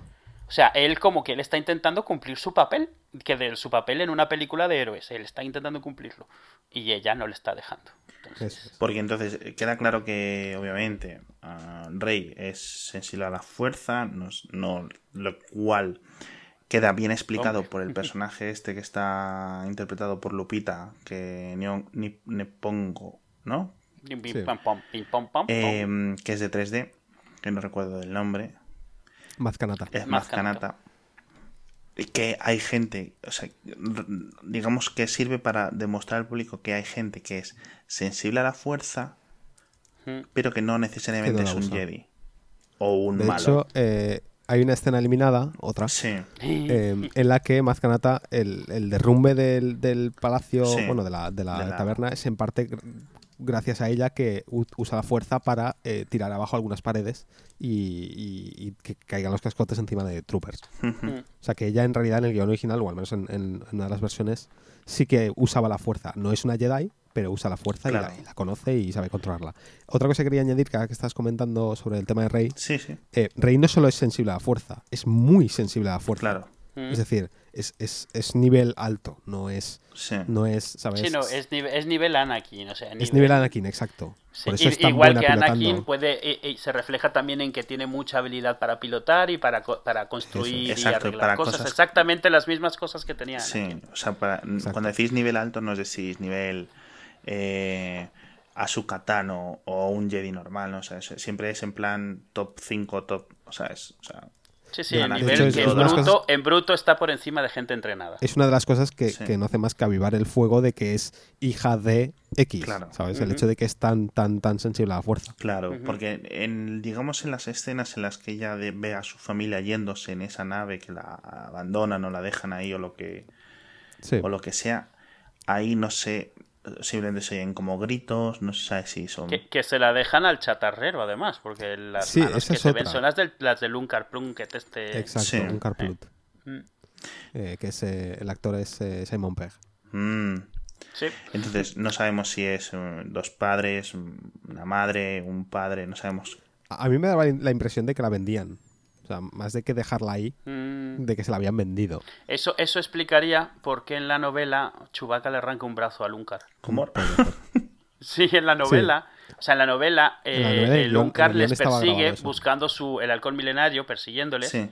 Les alcanza, pero ya cuando les han encontrado Han y Chewie. Y entonces Han, eh, Chewie cumple la promesa Mm. que habían hecho en, la, en el episodio 4. Que es que no enfades a los Wookiees porque te arrancan los brazos. Ya. Y le arranca un brazo de cuajo a. Mm, vaya, vaya, Pues vaya. claro, si se lo hubieran dejado de encargado ahí de, de tutor, obviamente no habrían tenido esa escena, pero claro, Sí. si, se lo, si se la vendieron, Sí. sí, se, se explicaría. Al Claro. final, karma. Claro, claro, claro, claro. Bueno, yo, yo a mí me inclino por la, por la balanza de que es un Kenobi, pero no sé por qué. Pero tiene sentido lo de que sea hija de, de Luke. Lo que pasa es que no me gustaría, me gustaría un poco que empezáramos a ver de la familia más un poco allá de los, Sí. de los Y que, y que no es- si es de Kenobi, no es salirse mucho tampoco, ¿eh? O sea, No, pero ya. No, ya no, te- por eso que- porque, vamos, está, es, es- vale, es del tío, mm, eh, Sí, adoptado, por supuesto. pero bueno. Pero te sales del ese. Y lo que seguro, seguro que no me gustaría y que está casi totalmente descartadísimo porque ¿por qué no lo mencionarían? Era Que que. sea hija de Han. Claro. Sí, no, eso yo lo descarto completamente. O sea, es que sería absurdo que esa era de la su típica hijo teoría que en tenía- privado y no mencionen a, a Rey. Tenía, sen- ¿sabes? No. exacto, Sí, no. tenía sentido cuando ves el tráiler, todo el sentido del mundo, que Sí. ya sea. Pero porque está puesto así, sí, claro. Claro. Te lo venden así. O sea, de repente tú ves el tráiler, ves a esta chica, eh, que tiene pinta, eh, es protagonista, la ves en el halcón milenario con Han Solo, dos más dos son cuatro. Pero bueno, al final. el- Sí, el- Había otra, otra teoría em, que era que Rey era aprendiz de Jedi en el templo de Luke. Mm. y que es superviviente del ataque o de, o de la destrucción que, que hace Kylo. Y eh, quien, quien sea, no sabemos todavía, la rescata, se la lleva y la esconde en, en Jakku, ¿no? Porque es, Un es poco como escondieron a Luke en Tatooine. Exacto. Entonces, em, una, las pruebas que mencionan en base a esto es que cada vez que alguien habla de la chica, eh, Kylo, por ejemplo, se gira y dice, ¿qué chica? Como, como diciendo, ostras, a ver si es esta chica, ¿sabes? Sí, que se- está- que sí, sobrevivió. claro. Mm, Puede ser. Eh, lo hace Sí, Kylo. sí, lo sí, la hace- pataleta que hace eh, una de las primeras es cuando, no cuando le dicen que están escapados, sino que ha sido con una chica. Ahí Sí. es como Y él, que... y él dice, literalmente dice, ¿qué chica? sí. ¿Sabes? Y, y de hecho creo que Mazcanata también hace algo, hace una pregunta similar. Eh, había, había como dos conversaciones en las que, en las que un personaje mencionaba concretamente el- el- eso de ¿qué chica? ¿O ¿Quién es esa chica? Como, como dando guiño a que igual saben quién es. Ya. Mm. Y yo creo que dejando atrás, eh, o sea, totalmente fascinado por el personaje de Rey, lo que puede representar para una generación, para esta generación de gente joven de ahora y tal, etcétera, sobre todo para las chicas, eh, yo me voy a quedar con, con la interpretación totalmente, o sea, con Poe Dameron. Mm, Me parece Es genial. totalmente y absolutamente, no solo... Hay gente que lo ha comparado, dice, bueno, es un poco el Han Solo de esta película. No. Yo creo que va mucho más allá, incluso comparado como lo que decíamos ahora con Capitana Phasma es el, el Boba Fett, no, es, es, es, es otra cosa, es mucho más, ¿no? Y, y Es menos obvio, sí. sí, y Poe, Poe es lo que iba a ser Wedge Antilles. Hmm. De eh, hecho, Wedge Antilles en los libros fue un poquito así, ¿no? Un personaje un poco más importante.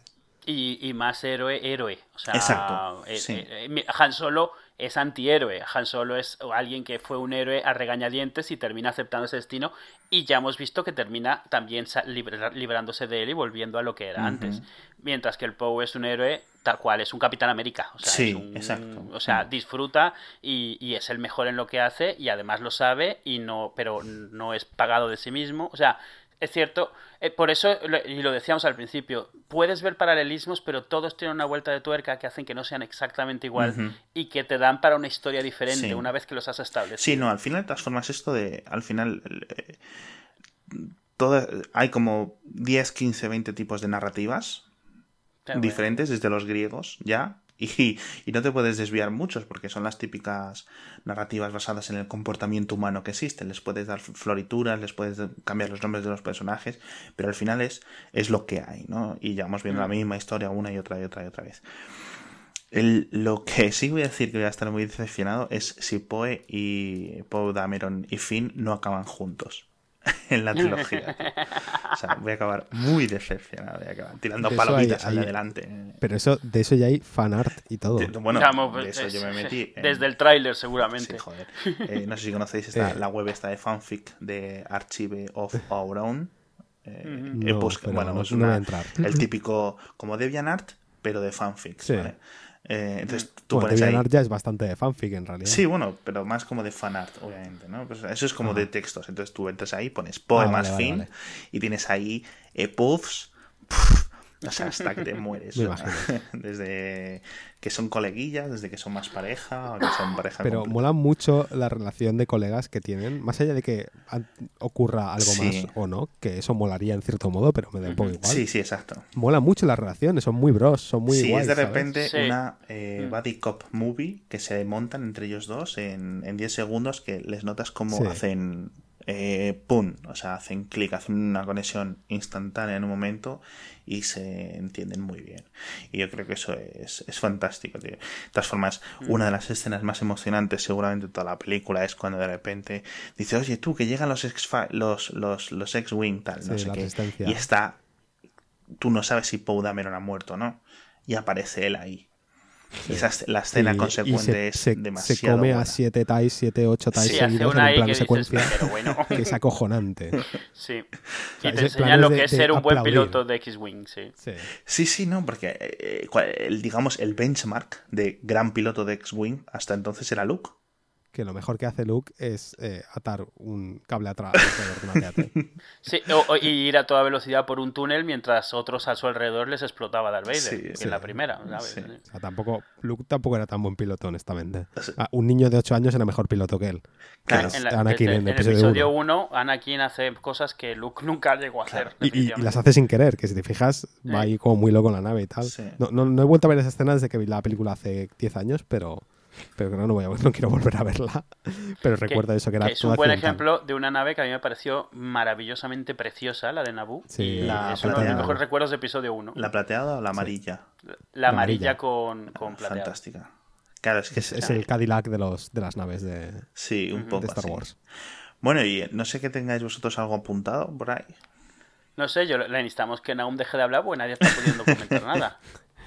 Mis aportaciones han sido muy importantes en este episodio, chicos. Eres el, el BB8 del episodio. Está, está tramando contra los, contra los buenos, Sí. que es Snoke, como No. le hemos descubierto el pastel. Me estoy amargando, me estoy convirtiendo en el, Ki- el Kylo Ren de esta conversación.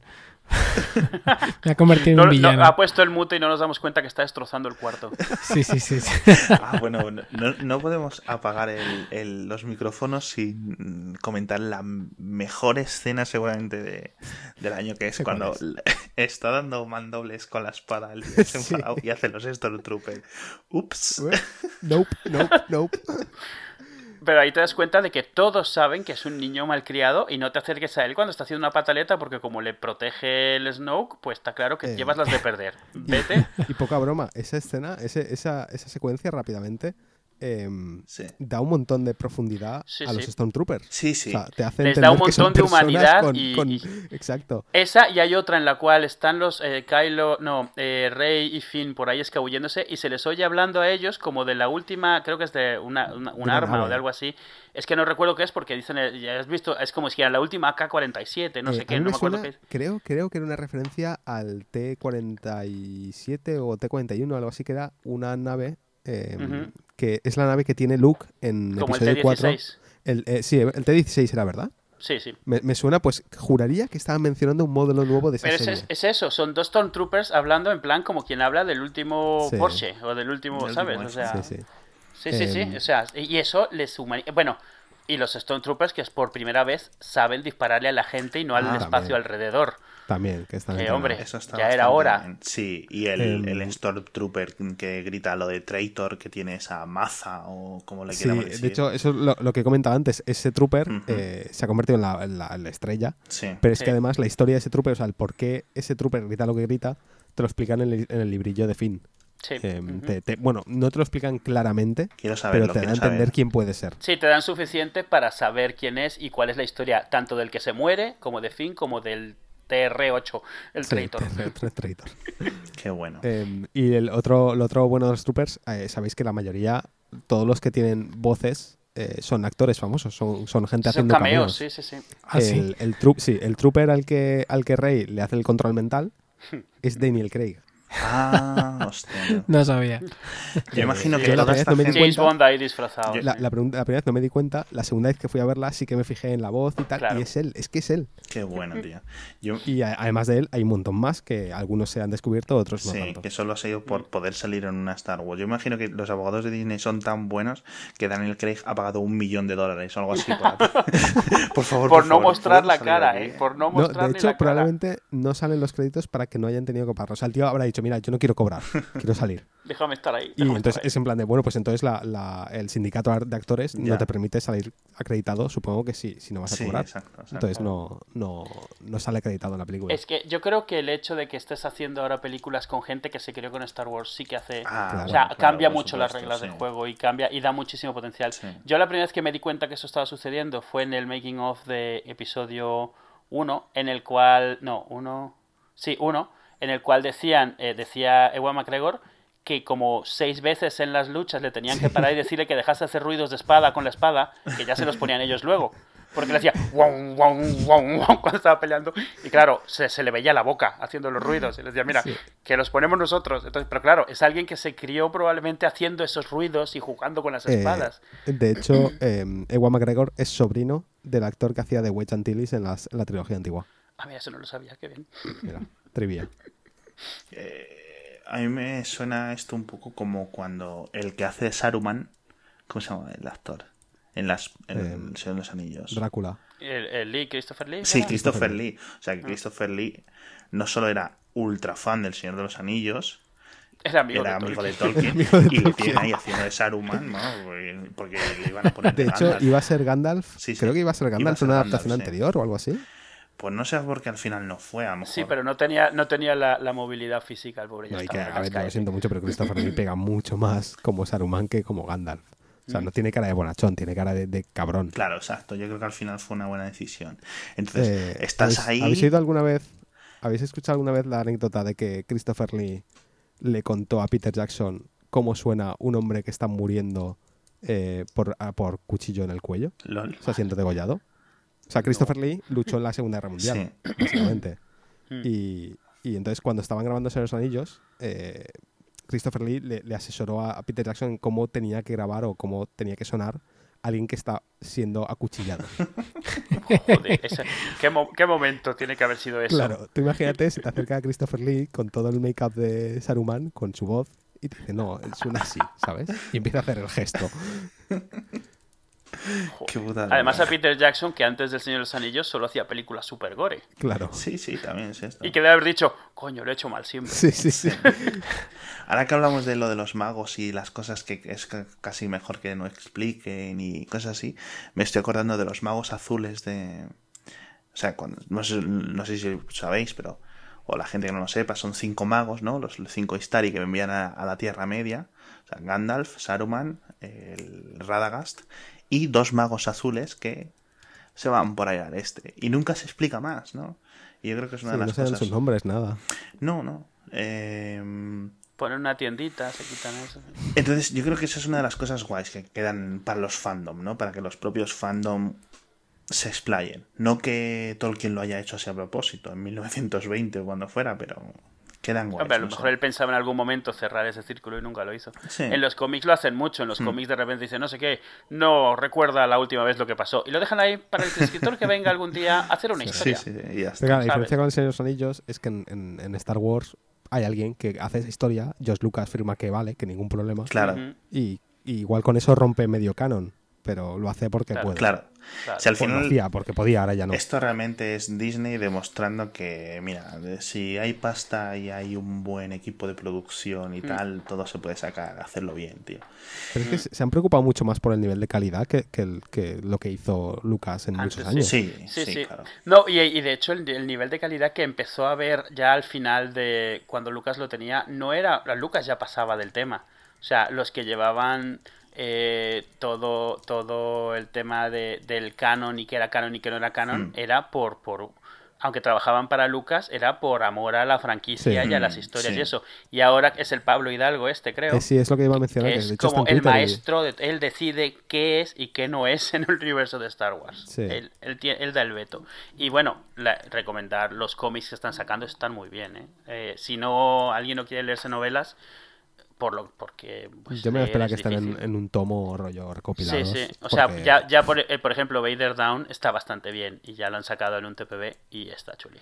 Y, y la- la- lo que sacaron para antes de la película, Shattered Empire, que son Sí. cuatro números justo antes de esta peli, también vienen. Pero también había un libro, ¿no?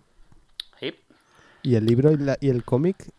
No ¿hacen tratan de lo crossover? mismo. No, no, no, no, no tratan de lo Mm, mismo. curioso. Yo creo que me voy a leer ese, lo del Shattered Empire. Yo sé que Son cuatro libro- numeritos. eh, Nada, me suena que en el libro hacen una especie de mención eh, que da a entender que Boba Fett sobrevive. Curioso. Eh, hablan en algún momento de encontrar una armadura mandaloriana medio carcomida por ácido. Sí.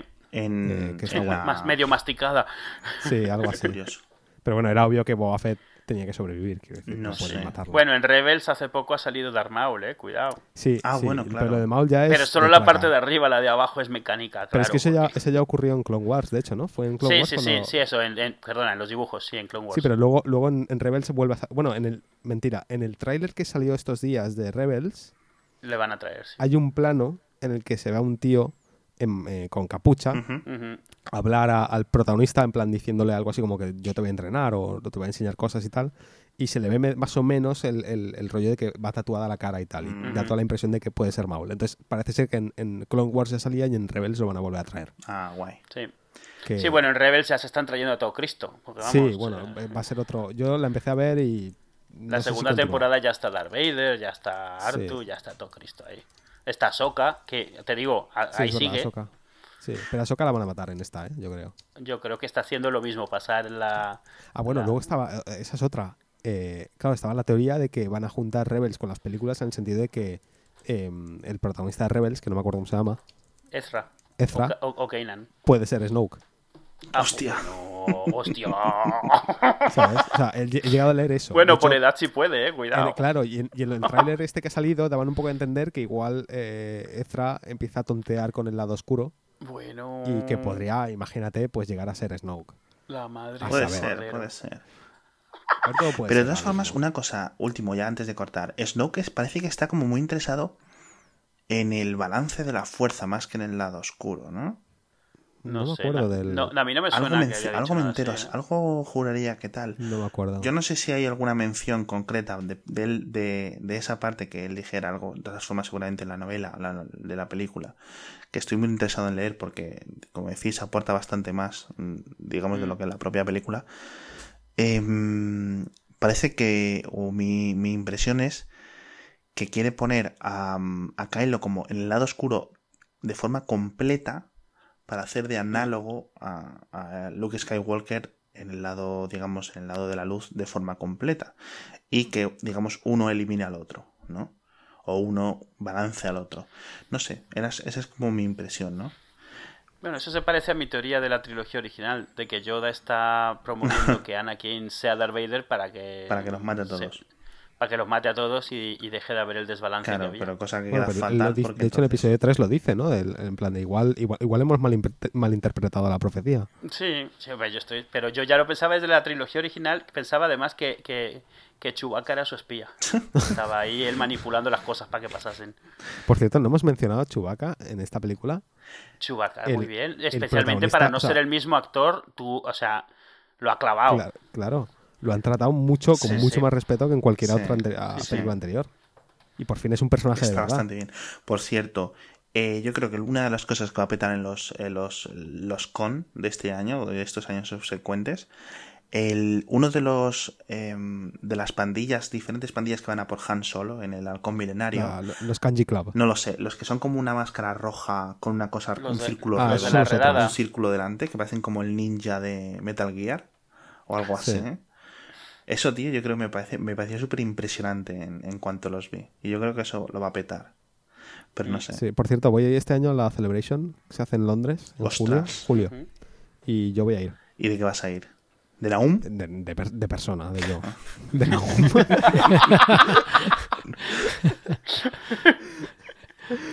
No va a hablar mucho entonces, se va a quedar ahí mirando.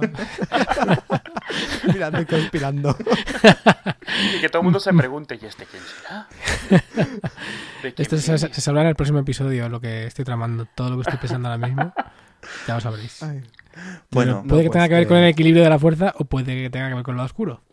Ah, Ay. Ay, Dios mío. Bueno, eh, Naum, José. Bueno, ¿en serio no vamos a ir sin, sin hablar de Undercover, Undercover Boss, que es lo único que quiero comentar? Venga, va. ¿Pero eso es un cómic o es un libro? Yo no- Ah, lo de. Ah, vale, lo de. ¿No lo de- viste? Kylo lo haciendo... lo Matt, haciendo... sí. ¿Cómo se llama en Ah. español el programa? El Eh, jefe. jefe encubierto, ¿no? Jefe... No. No me acuerdo, pero es algo así. Sí, es algo Sí. así. Pues Kylo ahí... Es no es buenísimo el serio. programa. Ese, ¿eh? ese, ese eh, fue muy gracioso. Me- de hecho, me recordó eso, al, al- al de los memos de la construcción, los memorándums de la construcción. Sí. Sí, yo me, me acordé de, de Clerks y la conversación de los, Sí, de sí, los sí. empleados de la Estrella de la Muerte y tal, súper mítica también. Sí. O sea, está claro. Muy, muy, muy Robot Chicken. Sí. Pero desde luego lo mejor, lo mejor es que es él, o sea, no es un actor haciéndose pasar Sí, sí, sí, sí, sí. Es él Sí, con sí. el uniforme original. ¿Habéis visto que han hecho una figura y todo? Sí. Sí, sí. Eh, ¿En serio? Sí, un tío, un tío, supongo que es un tío que la- eh, va, a hacer, va a hacer como 30 unidades o algo así. No, no creo Ujú. ni siquiera están licenciadas, pero la, la ha hecho y puso un- una foto el otro día. sí. eh, de- de- Con el blister cual, completo y todo. Con el blister y todo, sí, sí, sí, tal cual. Está brutal. O sea, Es yo muy guay. nunca he visto un, un, un sketch eh, hacerse, ta- hacerse canon. en, en- en- o sea, como en milisegundos. ¿eh? A ver, quiero decir, si, si han hecho canon al personaje este que sale corriendo con el- la máquina de hacer gel, eh, De helados, ¿sabes? Pueden hacer a Matt canon. Vaya tela. Bueno, ya está. Esa es mi, mi aportación a este programa. Me Bueno, muchas muy gracias, bien. Naum. José. Me- De nada, chicos. Os quiero. Bueno, majos. ¿Paro ya la grabación o qué? Sí, ¿Eh? Es- Vale. estáis, estáis grabando, ¿verdad? sí.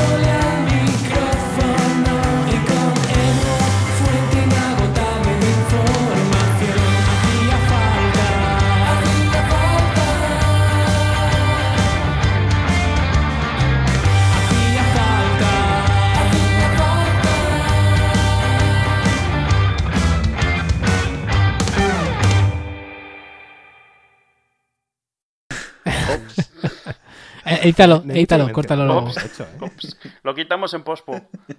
Eso es muy George Lucas, ¿eh? Sí. La- solo solo se No. oirá en la edición George especial Lucas, del, del Lucas episodio. no es de quitarlo en pospo, es de añadir 50 más. Sí, sí, eso, eso, es lo que iba a decir. Ahora, la edición en pospo todo es BB8. Solo hablamos de El que BB8 en pospo es añadir a 4 Naum más. Yo que sepáis que, había- que hablabas de ellos, Lucas, yo me lo imagino como el eterno jubilado. Está aburridísimo. Diciendo, "Mm, ¿qué voy a añadir Voy a aquí? hacer otra versión de esta. Va- Voy a verla de Sí. nuevo. Aquí seguro, aquí hay un hueco en el que no he hecho nada. Vamos a ver. Sí, venga, vamos a ver. eterno jubilado. Pues sí. Pues, gracias, chicos. Adiós. Venga, a vosotros. Hasta luego. Hasta luego. Adiós. Tonterías. ¿Qué? ¿Ya sabes decir te invito a una copa en japonés? Mm, no. Mm, Pues muy mal. No sé a qué ha sido, honestamente. Sé decir gracias, hola, buenos días. Eh, ya, tío. ¿Para qué Yo- más? Si da, yo- si da igual. Yo, pensé, yo pensé que, que cuando ibas a un sitio donde no hablabas era bueno saber preguntar cuánto cuesta, pero claro, luego te dicen el número y te quedas igual. Eso es vale. Efectivamente. Si no, me pasa muchas veces que cuando intentas hablar en su idioma, dices una cosa, piensan que sabes un poco, te, se ponen a hablarte y al final. Eso, eso, eso es lo peor. ¡Oh, coño! ¡Parlemos francés! No, no, no, no, no, no, no, no. no, no, solo esa palabra. Sí. ¿Tú qué tal? ¿Cómo vas? Bien, bueno, bien, más o menos. Me cambio de trabajo. eh, ¿Ya seguro? Vamos, entro el 22, así que yo creo que sí. Espero que sí, si no se vaya a llevar una sorpresa. Conmigo se van a enfadar porque no he grabado podcast de los míos esta semana. Bueno, estoy con vosotros. no, no graba del suyo desde hace un año, así que no pasa nada. Prácticamente desde... Sí, creo que desde abril del año pasado. Exactamente. Bueno, el otro día grabé una pequeña colaboración con, con Emilcar y fue, fue muy, muy, muy bonito, pero ¿Te no- gustó? era como raro, era como, ¿cómo se hace esto? Además era yo, era yo solo, que es como, te sientes súper idiota, hablando tú solo con él. Que él lo, hace- él, él lo hace guay, pero yo a mí me siento súper tonto. Bueno, hay que saber, pues, hay que saber, hay que saber. ¿Podemos empezar a hablar de la película, por favor? Vale. ¿Qué película? Eh, Indiana Jones y el podcast que no comienza. Que la Aparte de la negra es fuerza- mi favorita. Oye, ¿y, y- y esta gente dónde está? No lo sé. Este me- Además, espera, ¿cuándo es mi último mensaje con él? Mira, mira que yo le dije, antes de las 10, porfa. O sea, quiero decir, si puedes un rato antes, mejor. No, además me Dijo- lo, me lo dijo. Me dijo, no, me, me dice, ya, hemos- ya, ya has quedado. Dicen aún que si, si puede ser antes de las 10 mejor. O sea, sí, bueno. Y no sé, oye, si Pues- quieres grabamos esto yo. El problema es que no tengo a Jacas, que es el otro invitado. Pues rápido pegamos- le pegamos. Ah, en el, en el este. A ver. ¿Qué pasa Le- si buscamos le- Eso José. Jacas? No sé yo si habrá muchos. Añadir contacto. Claro, el problema es A que te tienes que saber cómo su mail o así. Joño, hay un por, un por rango. Valencia, Spain. ¿Será ese? que- Mm, ¿Tú crees? ¿Es, es no valenciano? No lo sé. No, no hay ninguno que tenga una cabeza de, de, de, de Stormtrooper, ¿verdad? No, joder. Yo añado a todos estos en una conversación grupal y el que me conteste. Tú dices, oye, José Jacas, y todos te van a decir, ¿qué? Bueno, bueno sería, sería súper guay como experimento sociológico. Esto está- Hombre, sí, sí, sí, soy yo, ¿qué pasa? Coño, me está llamando este. Espera. Uy, no le ha dado la gana. Le he puesto. Ah, ya está. ¿Cómo meto? Hombre, has llegado, ¿qué tal? ¿Cómo te va? Bueno, ¿qué? Eduardo, ¿Qué, Alex? ¿Cómo estás? ¿Cómo te va? Feliz año. eh, feliz Force Awakens. ¿Ya has ido a verla finalmente? Sí. O sea, de toda la gente que conozco, eres el que más ha tardado en verla, Mm, mm. incluida gente que no quería ir a verla. Ya. Bueno, ya sabes cómo es. Mi novia, que es mucho más fan de Star Wars, no la ha visto aún. Estáis- e- Es como una competencia, una competición, una, una apuesta. A ver quién se spoilea más antes de ir. La vida con tres niños. Mm, Niña. No, no sabe nada de la peli, ¿eh? Ha visto No me digas que no se la han spoileado Algo se habrá todavía. spoileado porque echa el día en Tumblr, con lo cual tiene que saber spoilers, pero bueno. En fin, que obviamente eh, episodio 76, ¿no? Creo, no sé. Eh, vamos a hablar de la película Force Awakens, spoilers a full, y hemos venido con dos amigos. Eh, Naum, Yo no soy tu amigo. perfecto, veré de amor por ahí, y José Jacas. Yo menos todavía. ¿No se os ha fijado que Ah, bueno, es que os he dicho por nombre de Twitter, porque como Naum ya tiene arroba Naum, porque es un tío guay, y Claro. tenías ese nick sin usar. Pero bueno, en fin. O sea, lo- o sea, sí. Vamos. ¿Qué? Que, que, que, que a, que a José, muy formalito, nombre y apellido, a Nahum como... Es que claro, es, es arroba Naum, igual que tú eres arroba de dúo.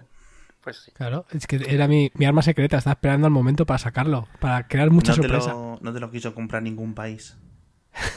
Nunca lo puse en venta. Pero no. Muy bien. Que. A ver, pues eso, vamos a hablar de Star Wars. Eh, yo creo que el que más sabe de la película, y sin desmerecer a Edu, seguramente sea José. Depende. Yo no, me, yo, no, yo no me ofendo de todas formas. Tú te ofendes, Edu. A ver, si, a- no, si, alguien, si alguien toma la- el trofeo de más friki que yo, yo tranquilo, no te preocupes. A ver, yo solo la he visto dos veces, o sea que tampoco es. Uh, muy mal. Bueno, eh, vamos a avanzar un poco, porque un poco fríos.